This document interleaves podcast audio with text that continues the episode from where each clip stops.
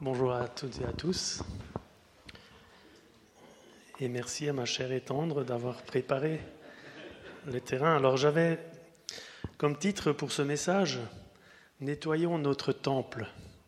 Alors on va peut-être être plus modeste, on va déjà commencer par nettoyer les tables. Mais euh, en tout cas, ce soir, euh, bon, le message n'est pas très simple, mais j'espère quand même que vous allez être encouragés. Et c'est bien de, que ce message vienne après euh, le message de Luc sur la bonté, le message de, Julie sur l'amour de Dieu à travers les générations, la fidélité de Dieu. Et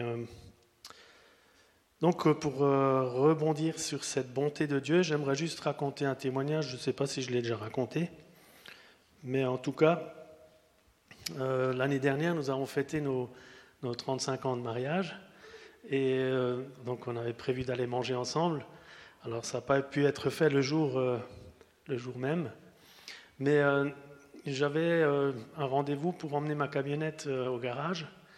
Et il m'avait dit que j'aurais une 208 euh, en voiture de, remplacement pour la journée. Et donc je me suis dit, c'est l'occasion de promener ma belle avec une voiture neuve, euh, ça va le faire. Et donc euh, on s'est programmé un repas ce jour-là, donc j'ai déposé ma camionnette et quand je suis allé pour la voiture de remplacement, la dame me regarde et me dit Ah, mais monsieur, il n'y a rien qui est prévu pour vous ah, Là, j'étais j'étais en train de fondre.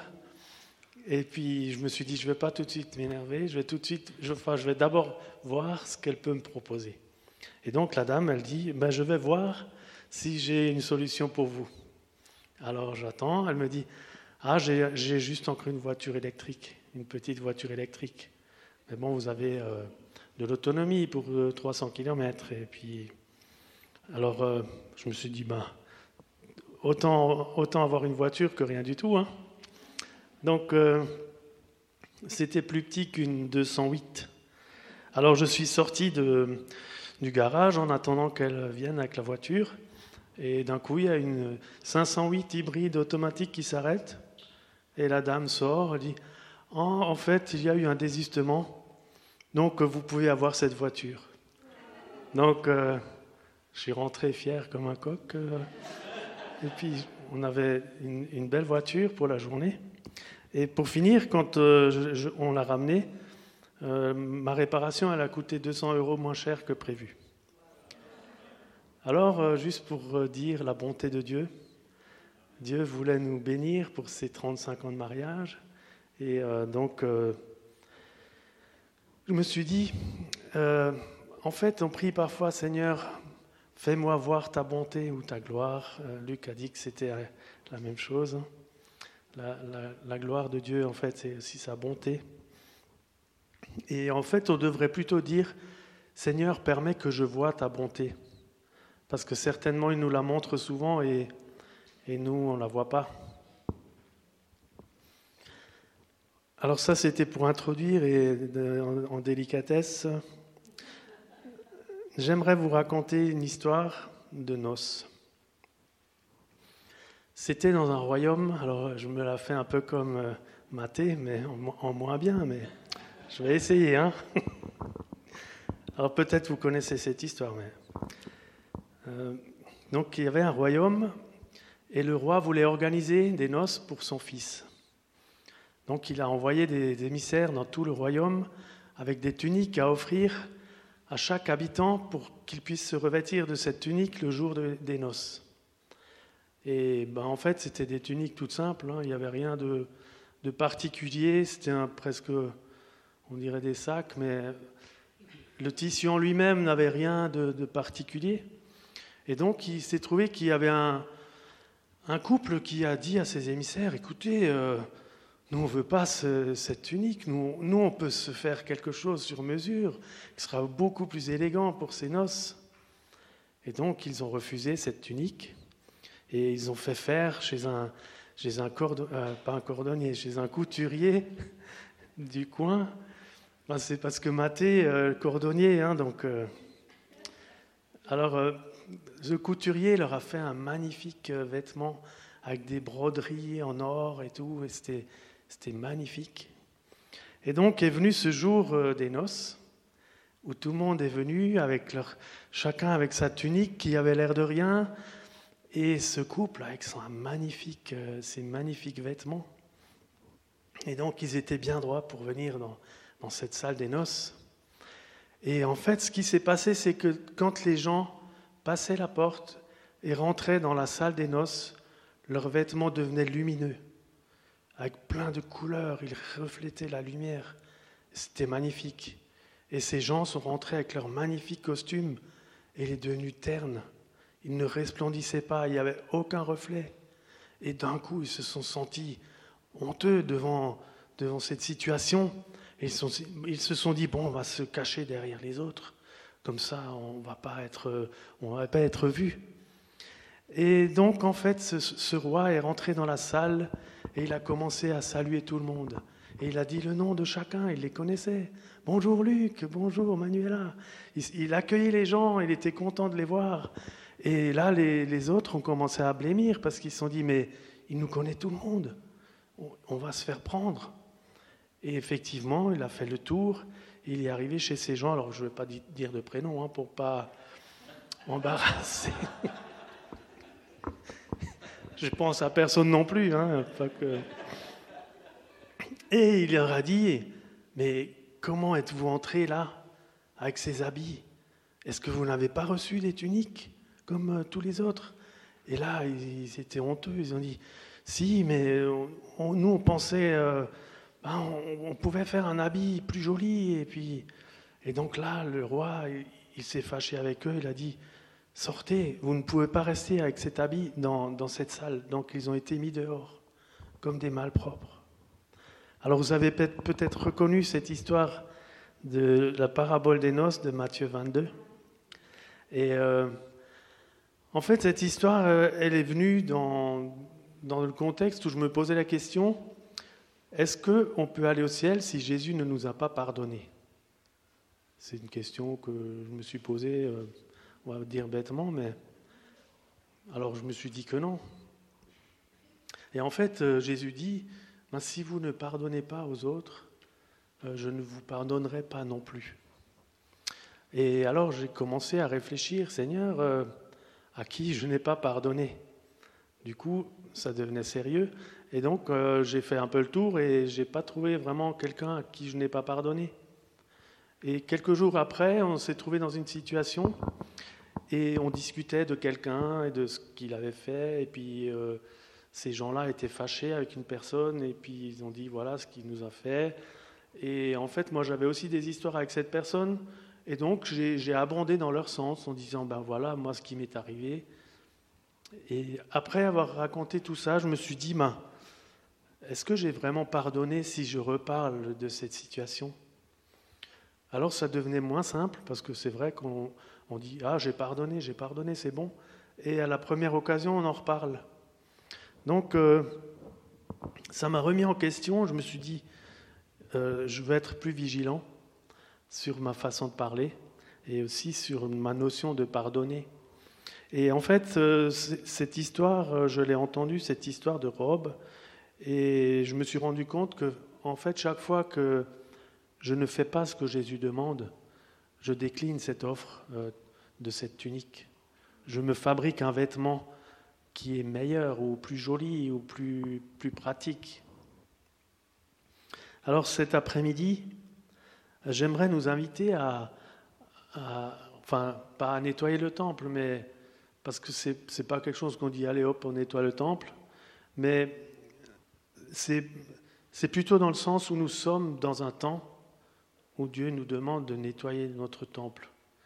Et c'est un processus, c'est un cheminement. Mais je crois que nous, nous, allons, nous entrons, ou nous sommes déjà dedans, dans ce temps pour nettoyer le temple. Et euh, je mets ça en parallèle avec euh, le verset de Jean 15, verset 2, où Jésus dit qu'il est le cep. Tout sarment qui porte du fruit, il le taille afin qu'il porte encore plus de fruits. Et c'est dans ce sens-là qu'il faut le voir. Et j'ai dit tout à l'heure euh, le message de Luc sur la bonté c'est dans ce cadre-là qu'il faut le voir. C'est pas, euh, on ne veut pas se flageller pour, euh, pour mériter quelque chose, mais simplement nous rendre compte que Dieu nous emmène dans un processus de d'élagage, de, il va tailler ce qui n'est pas nécessaire ou ce qui empêche de porter du fruit. Alors quand je taille mes arbres, euh, Isabelle a toujours à peu près la même réaction. Elle dit, mais tu veux les tuer, il reste plus rien. Et en fait, euh, et là Alain, il en sait quelque chose aussi, quand il taille ses arbres, c'est vrai qu'ils ont plus l'air euh, malins, mais en fait c'est nécessaire pour porter du fruit. Et je crois que ça peut aussi nous arriver à nous de nous sentir tout nus parce que il y, a, des choses qui doivent, qui doivent partir de nos vies, des choses qu'on doit laisser. Alors il y a une autre image qui m'a fait réfléchir, c'est, c'est celle des chérubins que Dieu a placés devant, euh, devant le jardin d'Éden, afin qu'on ne puisse plus euh, approcher de l'arbre de vie. Et euh, en fait, on peut se dire, bah oui, c'est fermé. Et si on réfléchit, on peut se dire aussi, ben, en fait, nous, on, nous, on doit s'approcher de l'arbre de vie, puisque euh, on, veut vivre. Et en Jésus, nous avons cet accès à l'arbre de vie. Mais je crois qu'il y a toujours ces chérubins devant l'arbre de vie. Et quelque part, si nous ne mourrons pas éternellement, nous devons mourir à nous-mêmes. Alors, je, je n'ai pas imaginé la scène, mais ces, chérubins, ils avaient des épées flamboyantes qui tournoyaient.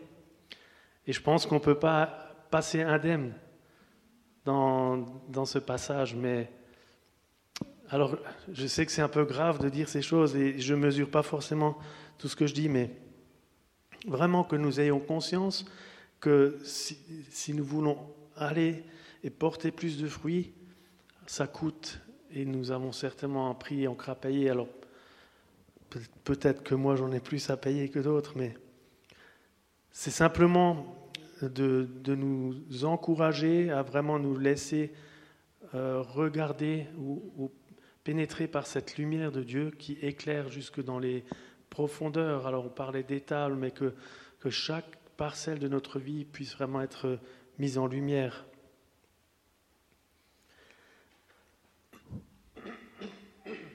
Pardon. Alors, ce qu'il y a aussi, quand on, passe dans ce processus de, mort à soi-même, ou d'élagage, ou de purification, comme on veut le dire, euh, on, passe dans des moments difficiles. Et ça touche aussi notre aspect du témoignage. Et ça, c'est une autre question que je me suis posée. En fait, nous étions rassemblés en tant qu'agriculteurs chrétiens de, la région d'Alsace. Et nous étions 120 adultes et une quarantaine d'enfants. Et euh, donc là, il a été question de témoigner, bien sûr, pour euh, encourager les uns et les autres. Et qu'est-ce qu'on fait quand on va à une réunion comme ça? Ben, On cherche le témoignage, qui, qui, un truc qui marche, quoi. Parce que on veut montrer que le Seigneur est bon et qu'il agit. Et là, dans cette réunion, il y a un agriculteur qui a témoigné et qui a dit, si je n'avais pas le Seigneur, je ne sais pas où je serais. Et là, ça m'a ça m'a donné une claque parce que je me suis dit, mais c'est vrai que quelque part, on est dans une logique. Alors, on parle d'évangile de prospérité financière, mais parfois aussi d'un évangile de prospérité spirituelle. C'est-à-dire, moi je te raconte des trucs qui marchent. Avant, je vous ai raconté cette histoire de voiture. Je vous en raconte encore deux, trois comme ça, et vous allez vous dire, mais ce gars-là, il vit une vie super, quoi. Et en fait, j'ai aussi des difficultés. Et euh, donc, je vous raconte un autre témoignage, comme ça, ça équilibre un peu. Donc, c'était pendant la récolte de maïs. Un soir, je suis rentré avec la moissonneuse, et quand j'ai fait le tour, pour voir si tout était en ordre, ben, j'ai vu qu'il y a une roue devant qui, était euh, en train de se dégonfler. Et donc le lendemain matin, c'était complètement à plat. Et donc j'ai dû démonter cette roue et l'emmener à réparer. Et en fait, ce n'était pas possible de la réparer, j'ai dû changer le pneu. Et alors, ça coûte 3600 euros, un pneu. Alors, euh, voilà ce qui m'arrive.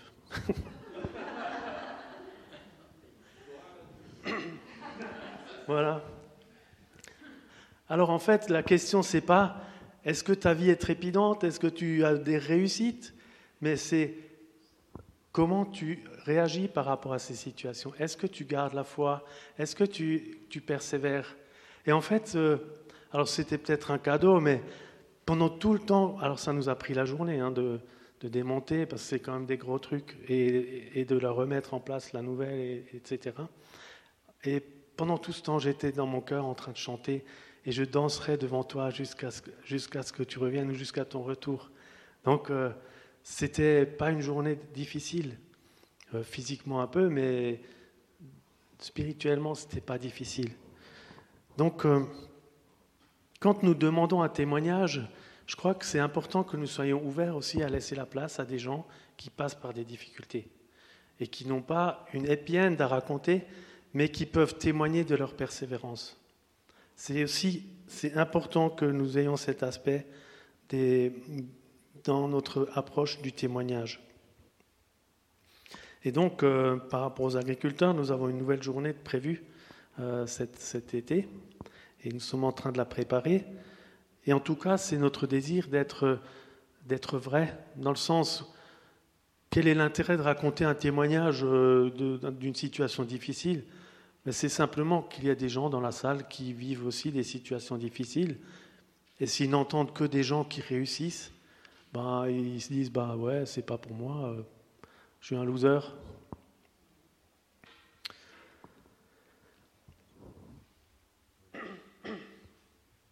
Et donc là, j'ai euh, un verset aussi qui peut nous encourager. C'est dans Romains 5, verset 3. Notre fierté se fonde sur l'espérance d'avoir part à la gloire de Dieu. Mieux encore, nous tirons fierté même de nos détresses, car nous savons que la détresse produit la persévérance. La persévérance conduit à la victoire dans l'épreuve, et la victoire dans l'épreuve nourrit l'espérance. Donc les détresses, ce n'est pas quelque chose de tabou. Les difficultés qu'on traverse, ce n'est pas tabou pour le Seigneur. Et c'est bien ce qu'Isabelle a raconté dans le sens où, nous ne sommes pas en première ligne. Il y, a, il y a la table que le Seigneur a dressée. Mais il y a des détresses qui nous conduisent à la persévérance. Et la persévérance conduit à la victoire dans l'épreuve. Et la victoire nourrit l'espérance. Donc, euh, ce soir, j'ai vraiment envie de nous encourager à ne pas craindre la difficulté comme si c'était un échec de notre foi ou comme si c'était un, abandon de la part de Dieu, mais que nous puissions vraiment avoir cette, idée, le Seigneur est en train de nous travailler. Alors il y a, il y a des épreuves qui sont dues, bien sûr, à, à notre défaillance, parce qu'on ne fait pas ce qu'il faut, ça c'est évident, mais ce n'est pas de ça qu'on veut parler ce soir. Il y a des épreuves qui servent aussi à nous, à nous enlever des choses qui, qui, sont superflues par rapport au service pour le Seigneur. Il y a notre caractère qui a besoin d'être travaillé. Et parfois, il faut le dire, il y a aussi des épreuves que nous ne comprendrons jamais ici-bas. Mais nous avons foi que le Seigneur est bon. Et nous voulons persévérer quoi qu'il arrive. Alors j'ai juste en face de moi Huguette. Et c'est vrai que est-ce qu'on donnerait le micro à Huguette pour témoigner? Mais on prie tellement longtemps pour elle. Mais, et pourtant, Huguette persévère. Et c'est ça qui est, important et qui, nous touche. Ta persévérance, Huguette. Et en, et en fait, le Seigneur sait le chemin qu'il a pour toi. Et nous voulons continuer de prier. Et ce qui est beau chez Huguette, c'est qu'elle n'est pas dans son coin en train de se dire oui, euh, c'est difficile. Elle, elle prie pour les autres. Et merci beaucoup, Huguette pour ton intercession, aussi pour la terre, pour les paysans. Donc il y a des, situations, alors on ne va pas chercher les difficultés, hein, ce n'est pas ce que je vous dis, mais simplement que nous soyons prêts. Et, et ce qui est important aussi dans cette, dans cette notion de témoignage, c'est que parfois on doit être prudent aussi comment on regarde les choses tu ne trouves pas de travail, mais c'est que tu n'as pas fait ce qu'il faut. Ou tu n'es pas guéri, peut-être que tu n'as pas fait ce qu'il faut. Ou, ceci ou cela, on a vite fait d'analyser la situation des autres, mais que vraiment nous ayons cette prudence et, aussi de, de la bonté, simplement de la bienveillance envers les autres. Alors, euh, comme je l'ai dit tout à l'heure, il y a des choses où c'est de notre côté où il y a un problème. Ça, on est clair, on est d'accord là-dessus. C'est pas de ça qu'on veut parler, mais nous sommes dans des temps où il peut aussi y avoir euh, des choses qui circulent qui ne sont pas vraies. Et euh, j'aimerais parler tout à l'heure un peu de l'histoire de Joseph. Alors Joseph était en prison. Alors euh, bien sûr, il y a eu des défaillances humaines. Il y a eu des calomnies pour commencer. Donc, enfin, on ne parle pas de ses frères et de cette histoire-là, mais en tout cas, une fois qu'il était en Égypte, il a été calomnié, il a été mis en prison. En prison, les chansons du roi, au lieu de, parler de lui, il a oublié une fois qu'il était sorti.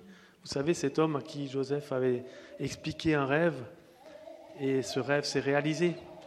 Donc, euh, il y a des défaillances humaines, mais euh, nous voulons continuer et, persévérer même dans l'épreuve. Alors, quand nous lisons cette histoire de Joseph, nous, on connaît l'histoire parce qu'on a la Bible qui nous la raconte et on croit que la Bible est la vérité. Mais imaginez-vous au temps de Joseph, si on, si on avait été en Égypte, comment on aurait réagi? On aurait dit, bon, on pensait quand même que ce gars, euh, il était sérieux. Mais bon, après, il n'y a pas de fumée sans feu. Hein. ou ce genre de remarques qu'on aurait pu faire, ou Ah, on n'aurait pas pensé ça de lui. Et euh, ce genre de réaction qu'on pourrait avoir aujourd'hui encore, et alors on connaît des personnes, alors on a vu des serviteurs de Dieu qui ont été accusés, ou, un en particulier, je sais, qui a été mis en prison, mais ne soyons pas de ceux qui, qui sont tout de suite en train de dire avec tout le monde Ah ouais, c'est quand même incroyable, j'aurais pas pensé ça de lui. Peut-être que c'est pas vrai, ou peut-être qu'il y a aussi les plans de l'ennemi pour. Euh, pour réduire à néant un, ministère ou, un travail. Donc soyons vraiment prudents, et je pense encore plus dans les temps qui viennent, à, vraiment être dans le discernement. Alors en pensant à cette histoire de Joseph, je ne peux pas euh, m'empêcher de penser à l'Église. Et je me dis, ben, enfin l'Église euh, Josué, pour une fois on parle de, l'Église Josué en particulier, mais Est-ce que quelqu'un aurait pensé inviter Joseph pour un, séminaire et dire Viens nous parler de Dieu? Non, non, c'est un loser, Joseph. Euh, ça fait déjà combien d'années qu'il est en prison? C'est pas là qu'on va chercher le, gars qui va, qui va parler euh, aux foules. Et je me suis dit ben, ben Josué, est-ce que c'est l'église à laquelle on irait pour euh, vivre des trucs de dingue? Ouais, peut-être dans un sens, oui, mais quand même, ça fait déjà deux ans qu'ils n'ont même pas de salle. Euh, donc, ouais, est-ce qu'ils ont quelque chose à dire? Alors, c'est ce que j'ai pensé en lisant cette histoire de Joseph. Joseph a persévéré, et nous savons qu'il a persévéré parce que quand il est sorti de prison, enfin, il, était actif, il, il, était, il était pertinent il a su répondre au Pharaon. Euh, s'il avait désespéré dans sa prison, s'il n'avait pas persévéré, il aurait été hors sujet en, sortant. Peut-être qu'il aurait été libéré, mais euh, incapable de, faire la tâche qu'il a pu accomplir grâce à cette persévérance. Alors j'aimerais nous encourager ce soir vraiment à, être dans cette attitude déjà de, savoir que la difficulté peut nous arriver parce que Dieu a un plan pour nous. Ce n'est pas parce qu'il que nous sommes sauvés que plus rien peut nous arriver et que nous pouvons être dans une, une arrogance euh, spirituelle, mais que nous soyons prêts à ce que le Seigneur élague nos branches. Et c'est sûr que ça, ça fait mal. Hein. Que, que le Seigneur puisse toucher nos vies en profondeur afin que nous puissions être prêts le jour de notre sortie de prison pour être ce témoignage que Joseph était. Et je crois vraiment qu'il y a pour, pour Josué en particulier, mais pour les chrétiens euh, en général, vraiment un plan que le Seigneur a et il veut nous conduire dans ce plan. Alors que nous soyons de ceux qui sont euh, disponibles pour le Seigneur, non pas pour la gloire simplement, mais aussi pour, pour être travaillés, pour être transformés. Et euh, donc j'aimerais terminer avec ce texte d'Éphésiens 4, verset 32, où il est dit, Soyez bons les uns envers les autres, compatissants Faites-vous grâce réciproquement, comme Dieu vous fait grâce en Jésus-Christ.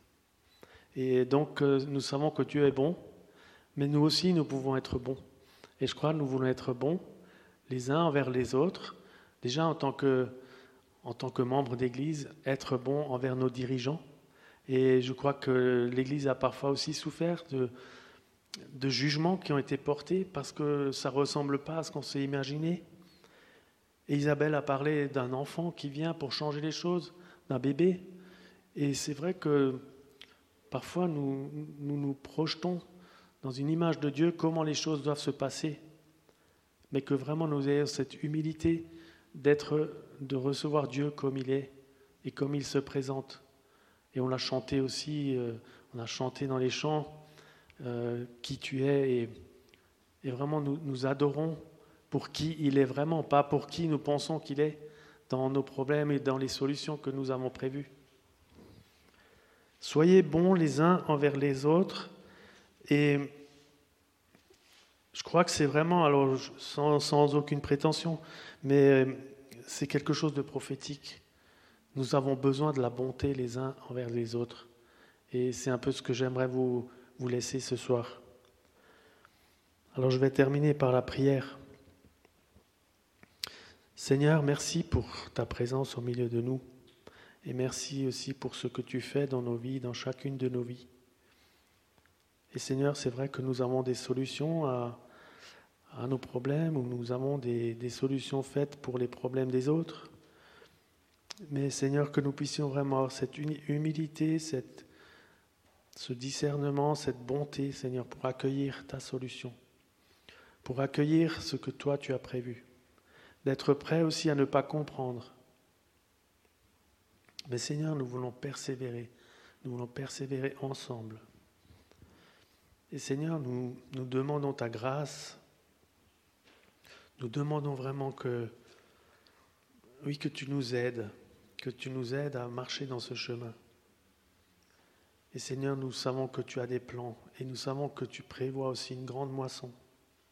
Et Seigneur, nous voulons être de ceux qui sont prêts à être disponible dans tes mains. Je veux bénir ce soir aussi nos, responsables dans l'Église. Je veux les bénir et demander, Seigneur, que tu les renouvelles, que tu les fortifies. Et Seigneur, que tu, que tu puisses aussi penser les, les blessures qu'ils ont, parfois les flèches qu'ils reçoivent. Seigneur, que tu puisses vraiment les penser, les, les renouveler, redonner de nouvelles forces. Et Seigneur, dans ce temps où nous sommes un peu en exil, nous voulons vraiment regarder à toi et, te dire, Seigneur, nous te faisons confiance. Et nous sommes, nous sommes des serviteurs prêts à te servir. Oui, Seigneur, que ton nom soit glorifié dans cette région, que ton nom soit béni. Et nous voulons aussi bénir cette Église qui nous accueille, qui nous fait confiance. Seigneur, nous voulons les bénir, que tu les aussi que tu leur vraiment que tu les conduises dans dans ces chemins que tu as prévus pour eux. Et merci pour ce témoignage aussi d'unité. Seigneur, nous te bénissons, nous élevons ton nom. Amen.